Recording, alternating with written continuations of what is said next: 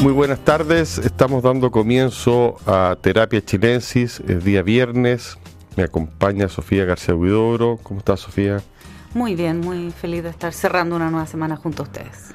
¿Cómo estás, Arturo? Muy bien, muy bien, contento de estar con ustedes. Tenemos libros, tenemos algunas películas que comentar, cortometraje. Eh, interesante que, pese a que el año comienza, eh, y se supone están aconteciendo cosas como que las calles están llenas, hay manifestaciones, vi a la, nuestra querida Sofía entregando el 8M da entregando su alma ahí. Bueno pese a que pasa mi cuerpo se dice. su cuerpo. Bueno tanto, están pasando cosas en la ciudad y también están pasando cosas culturales yo quiero decir. En qué sentido en que viene una gran ola que recién la estamos empezando de novedades Así que vamos a empezar a hacer fiarla. Eh, parte de estas novedades son los libros de ensayos de Margaret Atwood. Yo eh, hoy día me quiero referir a uno que se llama Blancos Móviles, que está publicado por la editorial Elefanta y que son los ensayos entre el año 1982 y el 2004. El subtítulo es muy esclarecedor, se llama Escribiendo con intención. Mm. Y son fundamentalmente, te diría, ensayos literarios en el rigor de que cuenta cosas de su propia vida o aluda a su vida desde ahí, lee y habla de García Márquez, en general en su laberinto, habla de John Updike, de Italo Calvino, Tony Morrison, de Beloved, pero también se refiere, no sé, a Napoleón, a sus películas preferidas tiene un, texto. ¿Y era una columna que mandó? Son columnas, ensayos, son una mezcla de no ficción. Hay uno que es un poquito más largo que se llama eh, Escribiendo la Utopía, donde ella se refiere al libro que estaba leyendo, cómo lo leía y de qué manera, mientras escribía el cuento de la criada, que es el libro que se llevó a, a serie y que la hizo famosa. Súper actual, por decirlo de alguna manera entretenía esa, sí, entretenía, tiene, tiene, pulso periodístico. Claro. Incluso te diría que tiene tanto pulso periodístico que y, habla de mucho del libro. Que es una gran consumidora ella de cultura. experta, eh, tiene un, uno muy lindo también sobre, se llama Nueve Comienzos, que es sobre por qué escribe. Y, y no es, ¿cómo explicártelo? No es elusiva, no, no, no, al grano, mm. dice cosas, lo que piensa, no tiene problema en contradecirse, habla de la escucha. Bueno, es una mujer brillante. Sé que vienen sus ensayos ya de tipo más político, más de índole sociológico, que los va a publicar en alguna editorial del sello Random House Mondadori, y que son parte de las novedades. Pero este otro, yo diría que es la parte eh, estrictamente casi literaria. Lo curioso es que esta mujer hipermoderna, señora, no, no, hay ensayos que uno diga aquí está el feminismo, aquí está la política, no, está todo mezclado. O sea, ya está por asumido su feminismo, está, por asumido una serie de temas o, o, cuestiones que están en debate, tiene posiciones tomadas. Entonces no son tampoco ensayos de, de discusión teórica. Ella es muy libre, siento yo, de, de, libre pensamiento. Yo lo que quería decir al final es que lo recomiendo por su independencia para leer y un libro contundente puede ser como una especie de autobiografía eh, intelectual de ella. Y como creo y sospecho, les digo, yo creo que soy una tendencia, capaz que le den el premio Nobel, lo merece Margareta Atwood, una de las grandes candidatas, y nosotros en español no conocíamos esta parte de no ficción. Claro, y está buena que la popularidad de, su novela, del cuento de la criada y, de las otras también, eh, despierten el, interés editorial por, por este tipo de contenido, que si no, no, no, no, no habría llegado. Claro, está su poesía también. Sí, pues, poeta. Es una poeta, es una mujer que hace toda. es canadiense, y entonces tiene esta cosa que cuenta en este libro también algunos viajes, va a Escocia, y es muy interesante porque el canadiense no tiene como la suficiencia, esa palabra antigua que, tienen los ingleses a la hora de viajar, sino que va un poquito al cateo de la laucha, o sea, también puede pasar por un inglés de segunda clase, no, no, no. Y tienen siempre esta fama de aburrido, ¿no? Un poco los canadienses. Bueno, no, ella denota tener una vida no muy aventurera, sino que más bien una súper intelectual, casera, mm. lectora, mm. y que hace mucha participación periodística, porque gran parte de lo que leíamos de no ficción son columnas, reseñas, introducciones. Vale la pena, ¿eh? sin duda, repito el nombre, Blancos Móviles, subtítulo Escribiendo con Intención, de Margaret Atwood, publicado por Elefanta Editorial, Elefanta. Hace tiempo que no leí una novela insolente. Y ahora pillé una, eh, Educación Superior, de Valeria Barahona, editado por Lectura. El primer libro, yo a Valeria la conozco, eh, estuvo en mis talleres, y era una chica muy silenciosa y muy simpática. Y me llega este libro de Educación Superior y me quedo un poquito para adentro, eh, en el mejor sentido de la palabra. Es la historia de una, una joven llamada Victoria, que eh, está en la Universidad de Concepción y que de alguna manera eh, uno tiene la sensación de que es autobiográfico el libro, porque ella estudió en la Universidad de Concepción y el, libro acontece ahí, y la sensación de fin de mundo, fin de mundo en sentido el libro, eh, eh, que yo también lo leí, arranca la noche misma del, terremoto, del 27 de febrero del 2010, ahí en cerca, muy cerca del epicentro, como fue Concepción. Concepción, una ciudad que estuvo en estado de sitio, emergencia, saqueos. Toda la, locura de esos primeros días es como el, puntapié de, esta novela. Claro, todo ese y una sensación de desbande, de desbande, de energía que impregna el lenguaje y que se traduce en hechos como locura universitaria, humor, em, sexo desatado, eh, quemas de cuestiones, en ovni, o sea, delirio. Mm. Entra el delirio en el relato. Entonces tiene Claro, en el, la catástrofe, eh, eh, claro, deja la moral en un lugar totalmente secundario, desde entrar a un supermercado eh, a sacar lo que se te da la gana hasta el desbande sexual. ¿Por qué voy a reprimirme si el mundo, si puede venir una réplica? Todo el tiempo está hay réplicas. Entonces la, inminencia de, estos movimientos telúricos que, hacen en Concepción se cayeron edificios enteros. Entonces el e-, ese es un poco el, clima y la vida universitaria. Sí, la vida universitaria con sus percances, contado un punto de vista cero moralista. O sea, hay, un episodio, ponte tú, de un juego sexual con teléfono celular. Me bien sorprendido, ¿eh? una, una, choreza que no conocía, como se dice. Habían varias de ese tipo. Eh, es de la actualidad. Entonces, este, bueno, este es el retrato de una generación a través de esta novela que tiene algo de picaresca, tiene algo poético, porque hay unos fragmentos chiquititos que cada cierto tiempo aparecen y que hablan del estado de ánimo de ella. Las frases no son la típica frase corta que uno ya está sofocado, sino que tienen un poquito más de, espesor. Y, la gracia, el humor, el delirio, está captado por, un, por el lenguaje. Entonces, eh, a cada rato uno se sorprende. pasan hechos que te sorprenden o que te divierten. voy a ser bien sincero, la novela te engancha. Tú te dan ganas de seguirla leyendo, es clara, es directa, pero sin, no es... Sin ninguna intención de ser sexy, es bien erótica. Sí. Eh, de todas maneras, hay una cosa como disipada que funciona bien, súper bien. Eh, está tildada también o descrita como una novela de iniciación, tiene algo de eso y un lenguaje bien particular, eh, original diría yo. Esa yo creo que es la mayor gracia, que es capaz, mira, de tener un lenguaje literario, pero incluir en ese lenguaje literario el habla de su generación. Bueno, ese es un gran logro. No deja de ser, ¿no? Un tremendo logro. Y eso es lo que yo Pero no forzado. No forzado. Porque se, nota mucho... Hay harto diálogo, hay harta...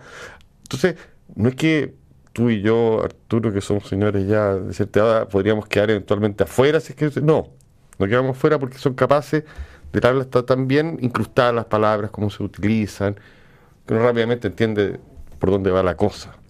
Bueno, mucha dinámica también eh, entre, entre ella, la protagonista, con distintos profesores. Hay juegos que van al límite de, de, lo que se podría considerar acoso eh, sexual o situaciones de poder que claramente se pasan a llevar, pero al mismo tiempo ella en este limbo donde no es, ni niña ni grande y, y juega como con los elementos que tiene a la mano. Es un tipo, yo diría, de, de mujer que perfectamente puede ser reconocida, no sé si con tanta pasión o con tanta eh, euforia, en la universidad, digamos, un tipo de alumno, está bien descrito su carácter psicológico. Eh, y en ese, ocurre todo en Concepción. Todo en Concepción, todo bajo este, este, este, fin de mundo que tiene que ver con el terremoto, pero que también tiene que ver con la época. Claro. Y para decirlo de otra manera, son las cosas que hacían quienes hoy día están en el poder y que en esos años estaban en la universidad.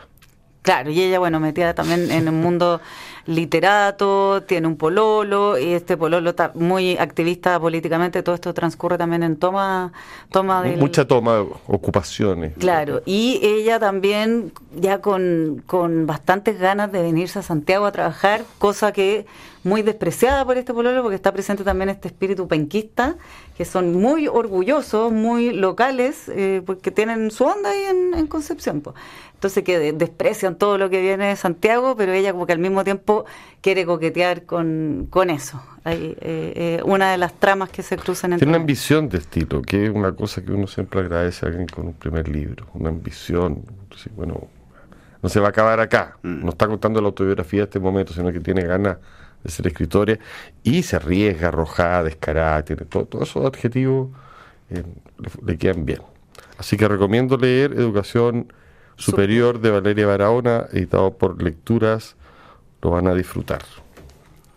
¿Cómo estamos con las películas, Coincido. Sofía? Estamos muy nerviosos, estamos ya llegando, estamos llegando, a, llegando a los a lo Oscar.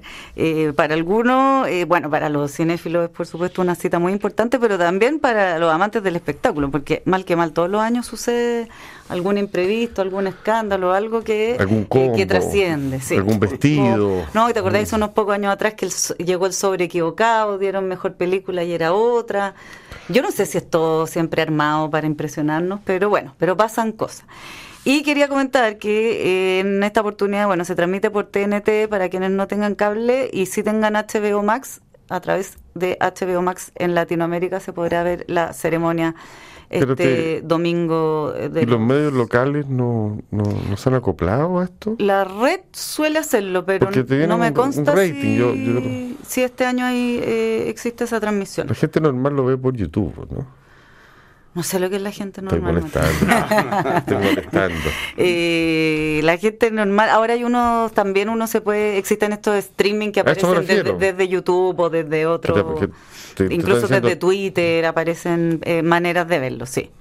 Sí, y bueno, ahí, eh, más allá de lo que dicen los expertos, eh, les comentaba que hay casas de apuestas, las mismas que funcionan para otros fenómenos como fechas, eh, celebraciones como el Mundial de Fútbol, y donde de alguna, de alguna manera se manifiestan las preferencias populares, que son los que están apostando a ganador. Y bajo esa, esa digamos, consideración de las casas de apuestas online, eh, las ganadoras sería a mejor película esta que se llama Todo a la vez y en todas partes.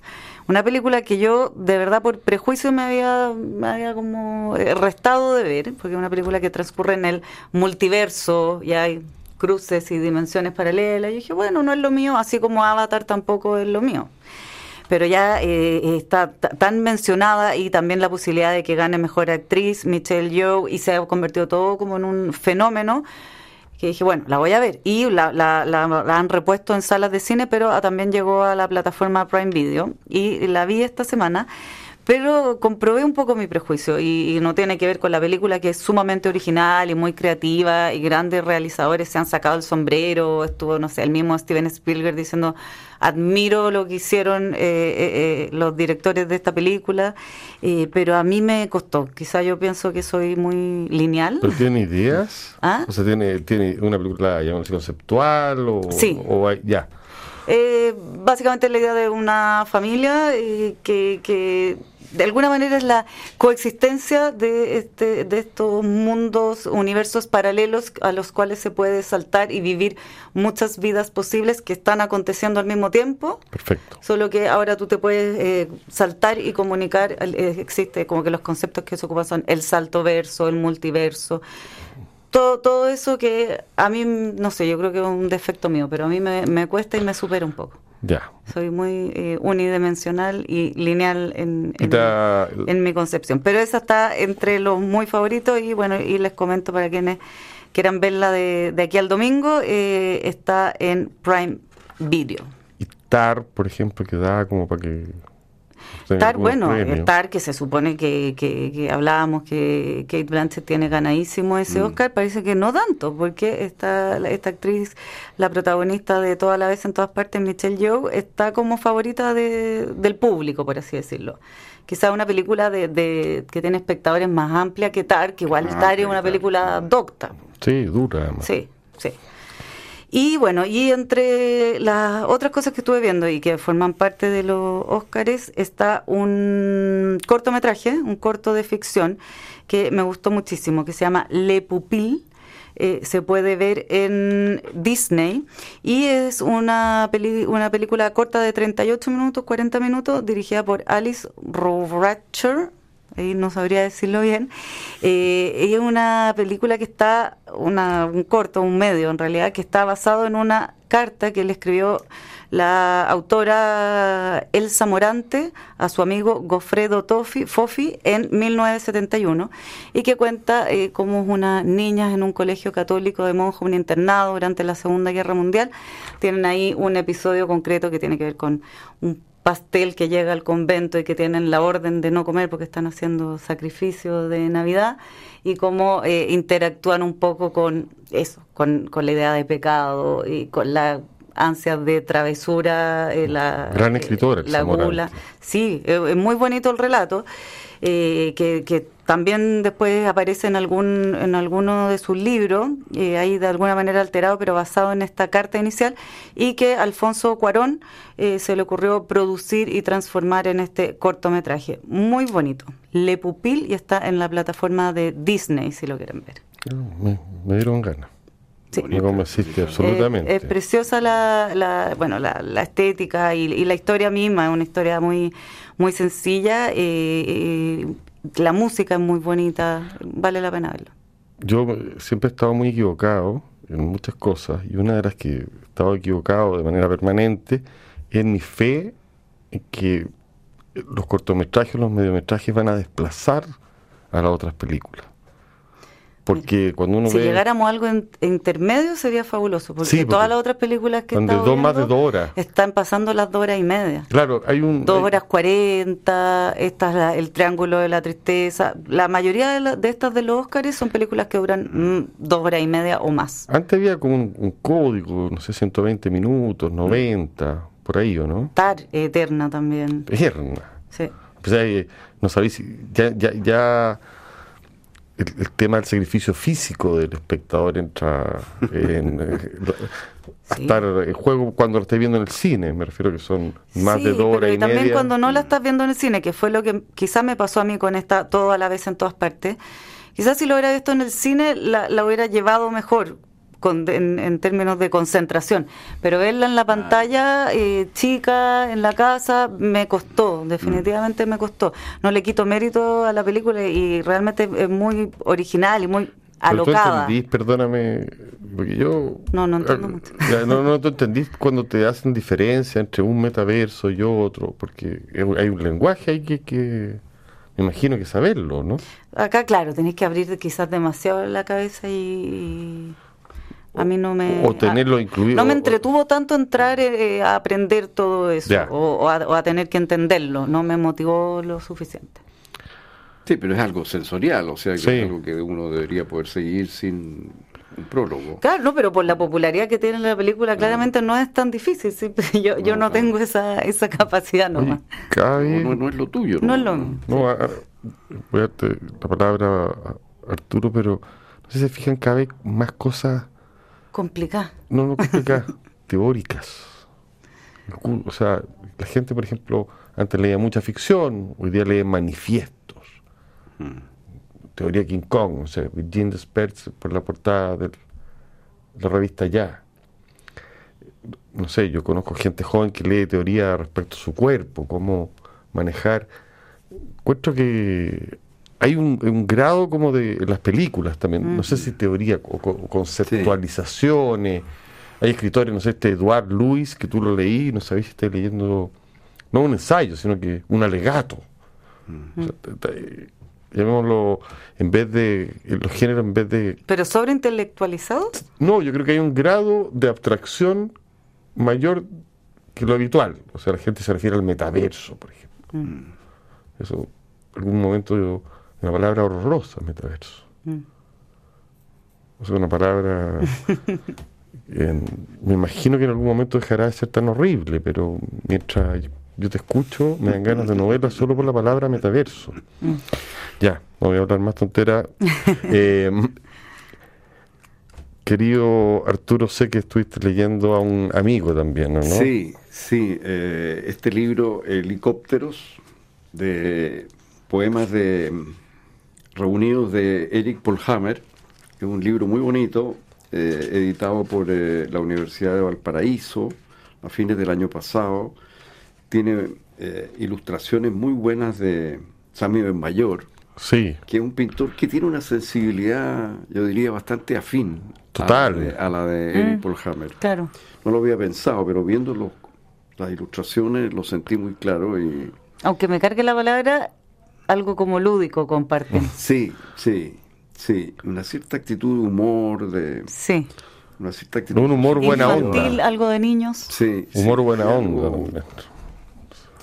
Y el prólogo de Martín Hoppenheim. Sí, claro, tiene un magnífico prólogo de, de Eric Polham, de, perdón, de, de Martín Oppenheim, que es un prólogo a la poesía y también a la persona de Eric. Estos dos se conocieron, en, eran compañeros de curso en el colegio, en el Grange, y así que se han conocido toda la vida, han sido amigos toda la vida. Ah.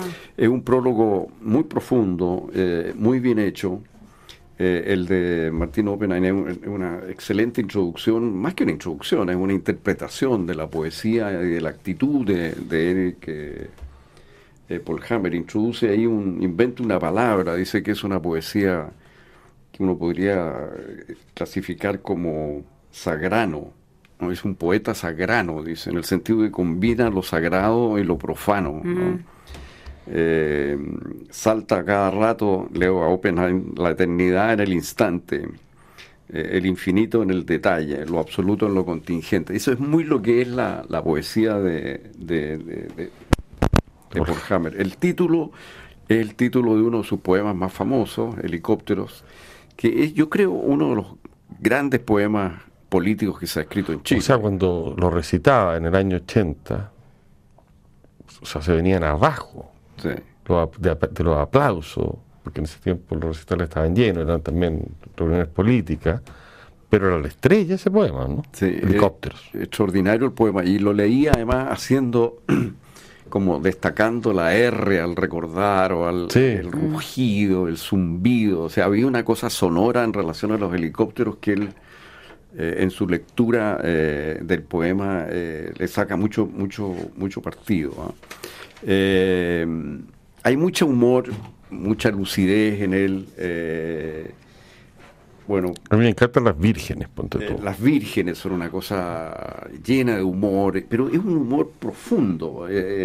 por ejemplo, yo tomo una micro que no me sirve y me dejan la puerta de mi casa. Y luego continúan el poema. O sea, es siempre un juego, pero un juego que tiene profundidad, que tiene, que tiene, no sé, tiene un poema muy bonito, por ejemplo, sobre, sobre el tacataca. Qué maravilla es jugar tacataca en junio sin reloj y relámpagos. Bueno, y sigue hablando del tacataca, digamos, ¿no? Eh, tiene esa, esa, esa cosa. Uno de los poemas más famosos de él es Usted, Usted de esta mujer que va en la micro, ¿no? Donde él hace algo que, que, que, que uno de los recursos que él utiliza, que es como incorporar al otro en el poema, ¿no? Es una interlocución que le da mucha eh, agilidad al poema, le da una cierta distancia al yo subjetivo eh, impide o bloquea eh, el patetismo personal, digamos, y, deja espacio para el humor. Eh, es un recurso que él trabaja muy, muy bien, esa cosa como de la interpelación. Está, por supuesto, sus poemas deportivos, ¿no es cierto? Que, son, que son fantásticos. hay una oda a, a, Jean Hay eh, un, soneto magnífico para Néstor Ítalo y Cela, que ya no nos acordamos de él, pero yo me acuerdo perfecto. los penales caminando, utilizando una lógica implacable.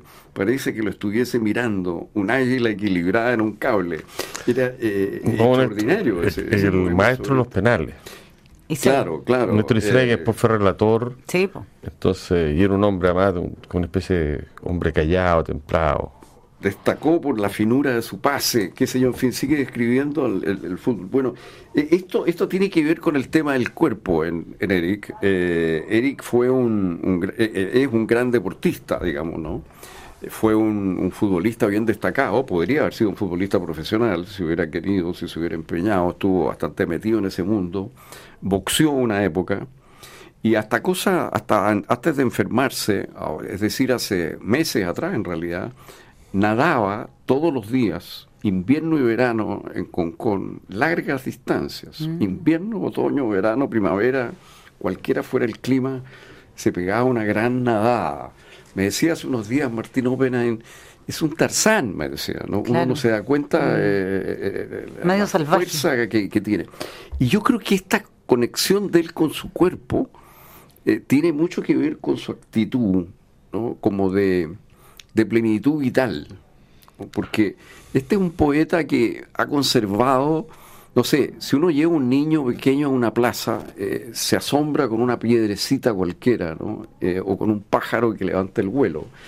Eh, la costumbre, el hábito, nos va haciendo perder esa capacidad de maravillarnos.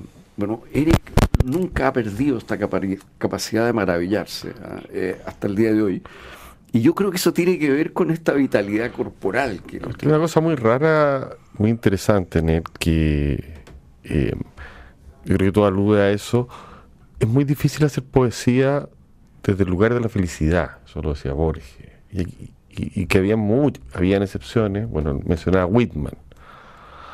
Eh, bueno, Paul Hammer eh, es narrativo, eh, está conectado de alguna manera con una poesía que no, no, espera que a ti te salgan lágrimas ni que, ni, ni que te conmuevas por, por el lado, llamémoslo así, de la melancolía, que habitualmente el lado por el cual transcurre, o, por la ira, sino que son otras las vibraciones, podríamos decir, que él toca. y eso lo hace tener un lugar único, porque dentro de, una eh, de una cantidad de poetas más, yo creo que tú bien conoces, eres parte de ellos, desde los años 80, 70, 80, y que además que tienen algunos factores en común. Por ejemplo, relativamente sus poemas algo se cuenta, hay un, pequeño relato, también lo hay en Maqueira, también lo hay en una serie de poetas. Una cierta beta narrativa. Una, Hay una beta narrativa que, viene de, otros poetas, pero también una, una beta festiva. A mí se me venía a la cabeza, ahora mientras te escuchaba leer, eh, es vivaz, es como una... Sí, sí tiene, tiene, tiene vida, así, en el sentido animoso. Sí, es animoso, tiene ingenio, eh, tiene un cierto desparpajo, salta combinando registros muy distintos. Diría Gary Medel, tiene mucha chispeza. tiene chispeza. Por ejemplo, respecto a lo que tú decías, esto del vivir, ¿no? de la felicidad, este ondulado respirar es un oficio, este lento respirar es un columpio, de limpio movimiento delicioso, vaivén continuo, cadencioso. Eh, eh, él usa mucho las rimas. ¿ah? Claro, que se supone estaba No le tiene miedo a las rimas. Y, tiene esta, esta cosa positiva que tú dices, como de afirmación vital. Que genuina en él. Absolutamente genuina en su persona, en su simpatía.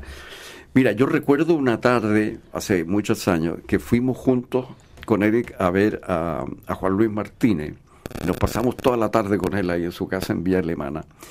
Y fue una cosa impresionante porque eh, fue una conversación que continuaba y continuaba y continuaba eh, y como que no tenía punto de apoyo. eh, era, era como... El fluir del lenguaje, ¿no? Claro, era como pájaros volando, digamos, lo que pasaba en la conversación. Pajarístico, como diría Jorge Martín. Extraordinaria, fue una tarde y, más que una tarde, porque nos fuimos muy tarde, debemos haber estado unas seis horas conversando sin parar. Eh, fue extraordinario. Y Eric es así, eh, es un hombre con una alegría vital real, con un cariño por las personas, cualesquiera ellas sean. Es un tipo capaz de pasarlo bien con quien sea. Claro, gozador. Ah, no, tiene, no tiene filtro en eso, digamos, ¿no? Eh, y bueno, tiene un poema sobre, sobre el tema de la maravilla de estar vivo, digamos, ¿no? que, es uno de los poemas más impresionantes. Ahora, sabemos que Eric está mal hoy día, está con un cáncer cerebral muy grave, eh, así que está en una etapa muy difícil de, de su vida. Este libro que salió a fin del año pasado es una gran... De poesía reunida. Es de poesía reunida, es una gran oportunidad de acercarse a una obra que que fíjate que no ha envejecido. Yo cuando tomé el libro este tuve cierto miedo de, poemas que hacía muchos años que no leía, la verdad. Eh, ¿cómo, ¿Cómo iba a leerlos ahora? Si no me iban a parecer un poquito pasado, un poco de una época. Fíjate que no, curiosamente el humor de él se sostiene. Eh, en parte porque es un poeta muy culto, o sea, está lleno de, de metros ocultos, digamos, eh, que están metidos adentro muchas veces, ¿no? Y alusiones a, poetas, o sea, era un hombre que leía mucho. Lo que pasa es que no se tomaba muy en serio, digamos. y, apareció en la televisión, lo cual en algún momento era extravagante. Eh, pero él eh, disfrutaba eso. ¿Cuánto vale el show? ¿Cuánto al show personaje televisivo? Claro, porque no solo está en el ámbito más intelectual y de la poesía, sino que es personaje de televisión y del mundo deportivo también. Así es, es un gran imitador de, distintas cosas. Portada de, las últimas noticias de desnudo en unas rocas. me acuerdo, una de, las, de, los hitos en, su vida, digámoslo así. Sí, sí, era un personaje. La libertad tiene mucho que ver con él. Sí, absolutamente un, espíritu libre, absolutamente, y con una gran capacidad creativa. Su padre, un escultor muy importante, que trabajaba muy bien la, madera, ¿no? Eh, eh, no, un hombre excepcional, realmente un hombre excepcional y un hombre múltiple y absolutamente idéntico a sí mismo, un hombre que no cambió mm. nunca, o sea, eh, genuino, absolutamente genuino. Mira, yo que soy muy mariano, eh, confío que él y la Virgen ahí tienen un agenciamiento especial. Así esperamos. Así esperamos. Muchas gracias por estar aquí. Estamos finalizando el programa. Eh, ha sido un entretenido viernes. Escúchenos en el podcast. Sofía, un gusto. Arturo, un gusto. Que estén muy bien, que tengan un gran fin de semana. La transformación digital de tu negocio nunca estuvo en mejores manos. En Sonda trabajan para que disfrutes tu vida innovando y desarrollando soluciones tecnológicas que mejoran y agilizan tus operaciones. Conócelos hoy, Sonda Make It Easy. A continuación, información privilegiada al cierre y luego sintonía crónica debut junto a Bárbara Espejo y Francisco Aravena. Muy buenas noches, que tengan un buen fin de semana aprovechen de disfrutar, de leer, de descansar y de escucharnos también en el podcast o en la radio. Muy buenas noches. Buenas, noches.